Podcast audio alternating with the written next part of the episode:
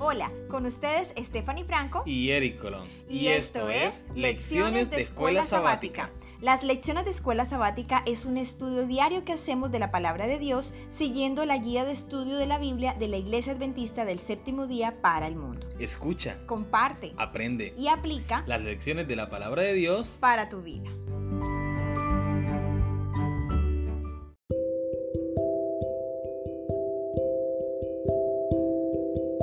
Bienvenidos a las lecciones de la escuela sabática. Gracias por estudiar con nosotros diariamente la palabra de Dios, los tres mensajes cósmicos de Apocalipsis. Queremos conocerte y comunicarnos contigo. Déjanos un mensaje con tu nombre, país, ciudad e iglesia a la que asistes. Nos gustaría saludarte. Esperamos saber de ti muy pronto.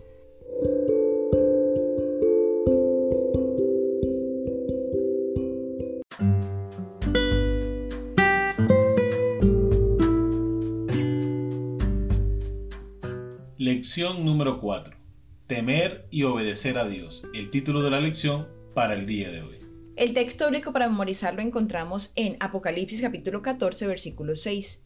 Entonces vi otro ángel que volaba por el cielo con el Evangelio eterno para predicarlo a los que habitan en la tierra, a toda nación y tribu, lengua y pueblo. ¿Qué más nos enseña la Biblia acerca de lo que significa temer a Dios? Vamos a leer Deuteronomio capítulo 6 versículo 2 Salmo 119 versos 73 y 74 y Eclesiastés capítulo 12 versículos 13 y 14. ¿Qué revelan estos pasajes sobre el resultado de temer a Dios? Deuteronomio capítulo 6 versículo 2. Para que temas a Jehová tu Dios, guardando todos sus estatutos y sus mandamientos que te mando hoy. Tú, tu hijo y el hijo de tu hijo todos los días de tu vida, para que tus días sean prolongados. Aquí podemos notar que temer a Dios según dice el texto, es obedecerlo. Y cuando lo obedecemos, entonces nosotros podremos gozar de una vida larga, una vida hermosa al lado de Dios. Amén. Salmo 119, versos 73 y 74. Tus manos me hicieron y me formaron. Hazme entender y aprenderé tus mandamientos. Los que te temen me verán y se alegrarán, porque en tu palabra he esperado. Bueno, aquí el texto es claro. Cuando seguimos los mandamientos de Dios, nosotros mismos podemos ser causa de gozo para otras personas, porque seguiremos su palabra y de esta manera llevaremos bendición a los demás. Amén. Eclesiastés capítulo 12, versículo 13 al 14. El fin de todo el discurso oído es este. Teme a Dios y guarda sus mandamientos porque este es el todo del hombre. Porque Dios traerá toda obra a juicio juntamente con toda cosa encubierta, sea buena o sea mala. Temer a Dios y guardar sus mandamientos nos permitirá estar de pie el día del juicio. Es decir, sin nada que temer, sin nada que nos preocupe, porque tenemos a nuestro abogado en el cielo que nos representa, a Cristo Jesús. Amén. Estos pasajes revelan un vínculo entre temer a Dios y guardar sus mandamientos. Temer a Dios es una actitud de respeto reverencial que nos lleva a la obediencia. El llamado urgente del cielo es que quienes son salvos por gracia sean obedientes a los mandamientos de Dios. Lo encontramos en Efesios capítulo 2 versículos 8 al 10. La gracia no nos libera de obedecer los mandamientos de Dios. El Evangelio nos libera de la condenación de la ley, no de nuestra responsabilidad de obedecerla.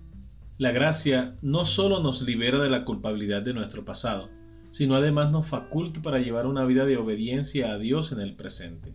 El apóstol Pablo declara que recibimos la gracia y el apostolado para la obediencia de la fe por amor a su nombre en todas las naciones.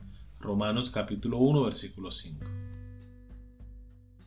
Recuerda que ahora puedes apoyar este podcast con una pequeña donación para ayudar a sostener la creación de futuras lecciones. Tan solo debes hacer clic en el link de la descripción y seguir las instrucciones. De antemano, muchas gracias por tu donación. Que Dios te bendiga. Hay algunos que tienen la extraña idea de que la salvación por gracia de alguna manera niega la ley de Dios o minimiza la necesidad de obediencia. Creen que cualquier charla sobre obediencia es legalismo. Ellos declaran, todo lo que quiero es a Jesús. La pregunta es, ¿cuál Jesús? ¿Un Jesús de nuestra propia creación o el Jesús de las Escrituras? El Cristo de las Escrituras nunca nos lleva a restarle importancia a su ley, que es la transcripción de su carácter el Cristo de las Escrituras nunca nos lleva a minimizar las doctrinas de la Biblia que revelan más claramente quién es Él y su plan para este mundo.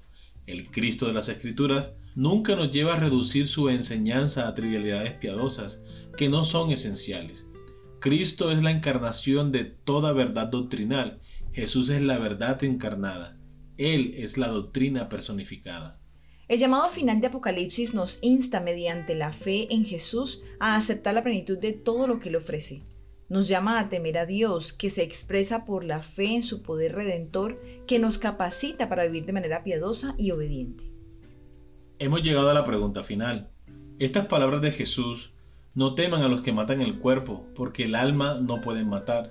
Antes teman al que puede destruir el alma y el cuerpo en el infierno. Mateo capítulo 10 versículo 28.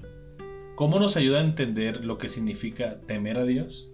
Evidentemente el único que puede destruir el cuerpo y el alma es Cristo Jesús. Pero me gusta mucho un texto bíblico que encontramos en Mateo que dice que Dios ha preparado el lago de fuego ardiendo para el diablo y sus ángeles. Nunca ha sido el propósito de Dios destruir al ser humano. De hecho, estuvo dispuesto a morir en la cruz precisamente para darnos vida, vida abundante, vida eterna. Así que todos los que sufran la muerte eterna, todos los que sufran la muerte del alma, es porque le dieron la espalda a Jesús y no quisieron escuchar su voz.